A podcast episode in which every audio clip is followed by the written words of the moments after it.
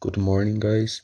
Today I will be commenting on streetwear fashion. So, let's go. So, streetwear fashion is highly valued and used today, as many rappers, models, and influencers are wearing it. Initially, they were used by skaters and more rebellious people, considered people of the streets. Clothes tend to be expensive because the biggest brands are investing in this style of clothing. It's very popular in America, Europe, and some places in Asia.